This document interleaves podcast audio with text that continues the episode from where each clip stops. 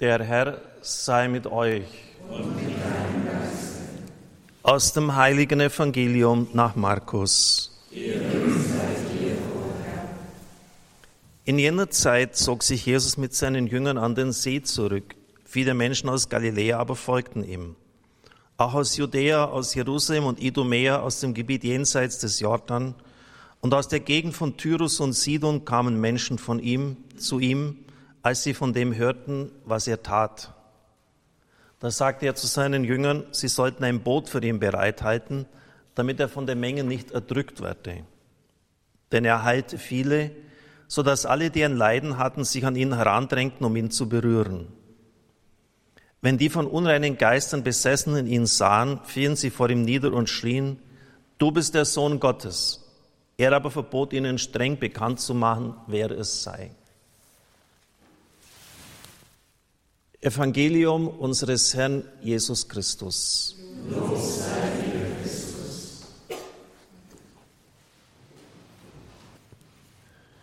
Liebe Gemeinde, liebe Brüder und Schwestern im Herrn, bei der Predigtplanung scheint irgendetwas daneben gegangen zu sein. Eigentlich sollte laut meinem Plan Diakon Andreas Martin hier stehen. Deshalb gebe ich jetzt Ihnen meine spontanen Gedanken zu einigen Worten von Heinrich Seuse wieder. Er hat heute seinen Gedenktag. Es war ein begnadeter Dominikaner, Mystiker und Schüler Meister Eckharts in Köln. Als rastloser Prediger und Seelsorger heißt es hier, durchwanderte er viele Gegenden, war besonders im Gebiet am Oberrhein tätig und kam bis nach die, die Niederlande. Seine bekannteste Schrift ist das Büchlein der ewigen Weisheit. Er starb in Ulm am 25. Januar 1366. Mystiker, das heißt, er ist jemand, der Erfahrung mit Gott gemacht hat. Und das ist der Christ der Zukunft nach Karl Rahner, jemand, der Erfahrung mit Gott gemacht hat. Es sind manchmal ganz einfache Sätze, die aber für uns große Bedeutung haben. Nimm den inneren Menschen wahr eine Aufforderung von ihm. Nimm den inneren Menschen wahr. Jemand hat mal den Versuch gemacht, die drei Ordnungsgelübde Keuschheit, Armut, Gehorsam auf die drei göttlichen Personen umzulegen, wem da was zuzuordnen ist. Das kam mir als eine ziemlich abgespacede Sache vor. Aber wenn man mal ein bisschen darüber nachdenkt, ist das gar nicht so verkehrt. Und er hat dann dem Geist Gottes, dem Heiligen Geist, die Keuschheit zugeordnet. Das heißt, keusch ist für mich jemand, der sich zurückzunehmen weiß, der sie auch im Griff hat, der gar nicht nach außen hin unbedingt sich in die Szene setzen will. Eine keusche Zurückhaltung. Und das ist er doch in der Dreifaltigkeit. Aber nicht nur dort, aber in der Dreifaltigkeit so, dass man ihn fast gar nicht wahrnimmt. Der Vater ist hier bei uns dargestellt, auch bei uns in der Kirche. Er hält den Sohn am Kreuz. Wir erleben natürliche Vaterschaft, können von dort auch mit einem gewissen Recht auf den himmlischen Vater schließen. Und von Jesus Christus, da wissen wir eine ganze Menge. Vom Geist dagegen können wir nur in Symbolen und in Bildern reden. Man hat ihn bis auf wenige Ausnahmen eigentlich nie als Person dargestellt. Feuer, Sturm, Wind, Taube, hier auch bei uns eine Taube. Als Elia Gott am Horeb begegnet, 1 Könige 19, da ist der Geist Gottes nicht in den Elementargewalten, sondern im leisen Säuseln des Windes. Und das wird verschieden übersetzt. Jetzt habe ich leider die Übersetzung von Buber nicht hier. Ich glaube, es heißt bei ihm verschwebendes Schweigen ganz sacht. Und das ist tatsächlich die Wirkweise Gottes. Wenn ich manchmal so zurückblicke auf Inspirationen, auf Ideen, die ich hatte, dann merke ich im Abstand der Zeit, auch von, von, von Jahren, das war ja gar nicht von mir. Das kam von oben. Wir müssen, sagt Gorch Vogt, das Leben nach vorne leben, verstehen tun wir es aber erst im Rückblick. Und das ist, das ist wirklich interessant. Der ist so keusch, der nimmt sich so zurück, dass man gar nicht mal merkt, dass von ihm kommt. Seine Inspirationen. Wie können Sie feststellen, dass es von ihm kommt? Es sind ganz einfache Dinge, die er Ihnen sagt, die aber sehr wirkungsvoll sind. Und das ist überhaupt die Art Gottes. Er ist ganz einfach, er ist schlicht, aber es ist extrem wirkungsvoll, was er tut. Und das hat Folgen. Das Problem ist, dass wir in einer Welt leben, die uns volltextet. Dass wir ständig mit Informationen, mit Bildern überschüttet werden. Man kann gar nicht anders mehr durchkommen, als dass man nur sozusagen die Überschriften liest. Im Schnellverfahren das durchscannt. Und dann ist die Gefahr groß, dass man den Geist Gottes übersieht. Eine Methode, wo Sie gegensteuern können, ist, dass in der Mittagszeit innehalten. Im Priesterseminar hatten wir das immer gemacht. Das habe ich aber viele Jahre dann abgelegt, aber jetzt in den letzten Jahren nach einer Anregung von Pater Hans Buhr wieder aufgegriffen, zurückzuschauen, einfach mal 15 Minuten, das war heute Vormittag. Wer ist mir begegnet? Was hat er gewollt? Wo war ein Bibelwort, das mich berührt hat? Ein Wort einer Predigt eine Blume am Feldrand, eine Geste, ein Kalenderspruch, ein Satz, eine Idee, die mir plötzlich eingefallen ist, ansatzlos. Viele solche Dinge. Und Sie werden feststellen, auch wenn Sie es am Abend dann tun, gebe ich oft als in der Beichte als Buße auf, zurückzuschauen und dreimal danken für Dinge, die Sie bekommen haben, wenn Sie es am Abend auch tun dann werden Sie feststellen, er spricht eigentlich ständig zu Ihnen. Nur merken Sie es nicht oder Sie sind nicht auf Empfang geschaltet. Er spricht ständig zu Ihnen. Und Sie werden im Laufe der Jahre eine immer größere Treffsicherheit feststellen. Sie werden immer sicherer und Sie werden immer klarer und Sie können immer rascher erkennen, das kommt von Gott, das kommt vom Fleisch und das kommt sogar vom Bösen. Das geht dann manchmal durch eine ziemliche Läuterung hindurch. Heinrich Seuse schreibt ein geläutertes Gemüt.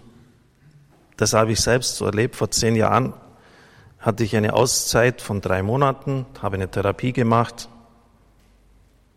Und dann habe ich mit dem medizinischen Direktor der Adula Klinik, Dr. Stadtmüller, mein Freund, gesprochen und er hat gesagt, wenn Sie zurückschauen, Herr Dr. Kocher, wie hat es denn begonnen? War es nicht so, dass Ihnen am Anfang die Lösung auf dem Silbertablett serviert worden ist? Aber Sie haben es nicht angenommen. Nämlich, dass ich etwas ändern muss in meinem Leben. Dass ich nicht mit, mit diesem Volldampf weiterfahren kann, dass ich unter allen Umständen nach Leuten mich umschauen muss, die mich noch mehr entlasten, abgeben, ändern.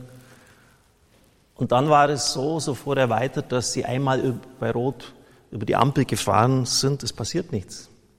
Die machen es mehrere Male, passiert wieder nichts. Dann beginnen sie langsam Punkte zu sammeln in Flensburg. Irgendwann ist die Polizei hinter ihnen her. Sie schütteln sie ab. Gratulation. Es geht weiter so. Und irgendwann endet das Ganze im Graben. Und wie hat das Ganze angefangen? Sie haben nicht hingehört. Sie haben nicht gehört, was Gott ihnen sagen wollte. Im Gegenteil, sie haben es spiritualisiert. Sie haben das für Anfechtungen gehalten. Sie waren nicht trennscharf in der Lage hinzuschauen. Was ist wirklich Sache? Ich rate Ihnen in diesem Zusammenhang das Buch vom jetzigen Chefarzt der Adlerklinik, Dr. Tischinger, zu lesen, auf die Seele hören.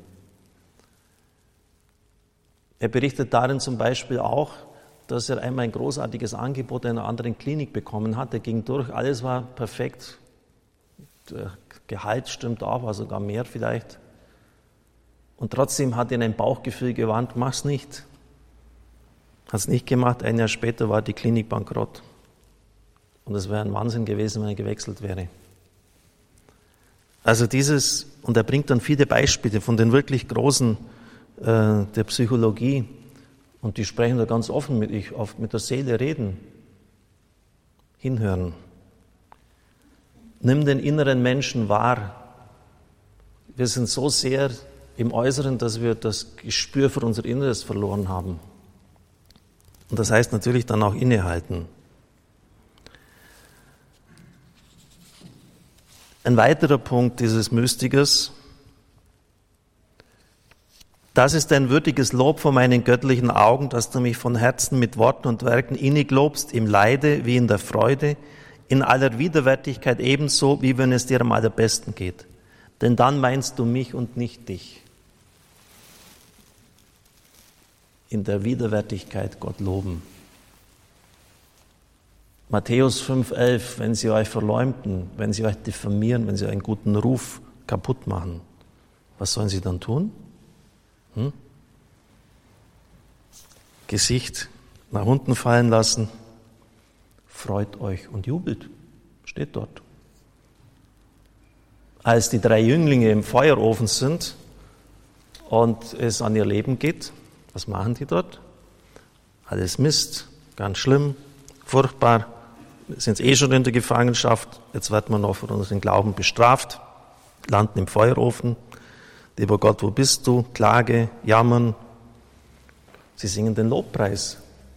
Das ist ein wunderschöner Lobpreis. Wir singen den gern. Wir beten den in der Kirche, im Stundengebet. Wir vergessen, in welcher Situation der gebetet wird. Da geht es Leuten ans Leder, da geht es ans Leben. Lobpreis. Ich gebe es ehrlich zu, mir geht es wie Albert Frey. Gestern Abend habe ich noch einen Aufsatz von ihm gelesen, äh, wo er seine Bedenken gegen die Art, wie der Lobpreis jetzt immer mehr dargebracht wird, vorbringt. Und er ist ja gerade einer, der, der sich wirklich jetzt auskennt im Lobpreis, der viele Lieder geschrieben hat. Aber es geht ihm richtig an den Senkel, dass das immer mehr von der Gottes- und Nächstenliebe getrennt wird. Man baut sich selber auf. Das wird richtig gut. Das darf ja auch sein. Der, im, Im Singen, da löst sich auch vieles. Wer singt, betet doppelt, sagt Augustinus. Aber das bleibt dann bei dem stehen. Die Leute bauen nur noch sich selbst auf. Das hat keine Konsequenzen für den Alltag. Und deshalb, wenn ich das Wort Lobpreis höre, da geht bei mir schon, ähm, das löst einen gewissen Widerstand aus. Das nervt mich. Das ist wie eine Manie heute fast schon geworden. Machen jetzt Lobpreis, Lobpreis. Leute, das es ist gut. Ich mag es auch, wenn es knackig abgeht. Ich mag, äh, wenn der David seine Lieder singt, wirklich. Aus tiefstem Herzen. Aber das bleibt bei vielen dann damit stehen, die bauen sie nur selber auf. Und sobald es dann richtig zur Sache geht, hören sie auf. Dann meinst du dich, wenn du mich nur lobst in der Freude, aber in der Widerwärtigkeit nicht, sagt der Herr zu Heinrich Seuse, dann suchst du nur dich selbst, du suchst nicht mich. Das heißt, können wir darauf vertrauen, dass dann, wenn es uns im Leben halt überhaupt nicht so geht, wie wir es haben möchten, dass, dass wir das sagen können, da ist Gott auch noch am Werk. Es hat niemand gesagt, dass das leicht ist. In meiner Verwandtschaft ist ein kleines Mädchen, drei Jahre alt, ein kleiner Engel und ist halt in der Kinderklinik, ich weiß jetzt nicht mehr genau die Diagnose, irgend so eine Form von Krebs. Und natürlich dann auch immer die Frage, ja, wo ist Gott und, und warum hilft er nicht und macht er nicht? Natürlich habe ich gebetet und nicht wenig. Aber dann, wer sind denn wir, dass wir dann Gott gleich wieder in Frage stellen können, wenn er nicht gleich auf dem Stuhl sitzt und gerade das tut, was wir wollen? Und gerade dann, natürlich sollten wir das nicht loben, dass so Dinge passieren und es ist auch schwer zu verstehen. Aber wenn wir sagen, Herr, ich lobe dich und ich preise dich in dieser Situation, ich gebe dir die Ehre, du hast das im Griff, du wirst das zum Richtigen führen, dann tut es auch. Und wenn sie es nicht tun, tut es eben nicht.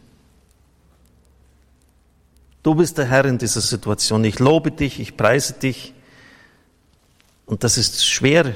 Nehmen Sie jetzt nochmals Matthäus 5,11, wenn man verleumdet wird, wenn man diffamiert wird, wenn Leute versuchen, einen zu vernichten, das Lebenswerk kaputt zu machen, dann hinzustehen und zu sagen, ich lobe dich, ich preise dich. Das hat übrigens Christus auch selber getan. In jener Zeit antwortete er und sprach, Vater des Himmels und der Erde ganz feierlich, ich preise dich, weil du all das den Klugen verborgen, den Unmündigen aber offenbart hast. Unmittelbar zuvor ist der Weheruf über Bethsaida, über Kapharnaum, die in die Unterwelt hinabgeschleudert werden, weil sie sich verweigert haben. Auf dieses völlige Desaster, auf dieses Durchfallen bei den eigenen Städten, bei den eigenen Leuten, antwortet der Herr mit Lobpreis. Und dann wird es erst interessant. Aber nicht, wenn man, da, wenn man merkt, die Leute bauen sich selbst auf. Es hat überhaupt gar keine Konsequenzen im Alltag. Die haben überhaupt nichts verstanden. Das, darum hat man ja auch beim Johannesevangelium gibt es keinen Einsetzungsbericht von der Eucharistie, es gibt nur die Fußwaschung an der Stelle der Eucharistie. Und beides legt sich gegenseitig aus. Das heißt, wenn Sie hier feiern, müssen Sie danach hinausgehen und anderen die Füße waschen. Sonst haben Sie nichts kapiert. Und, und Füße waschen heißt Drecksdienst tun. Das tun, was sonst keiner tun möchte. Das ist Fußwaschung. Also, nimm den inneren Menschen wahr. Was ist im tiefsten Innersten da bei dir? Broniver hat ein Buch geschrieben von Leuten auf der Palliativstation, die sie begleitet hat, die gestorben sind.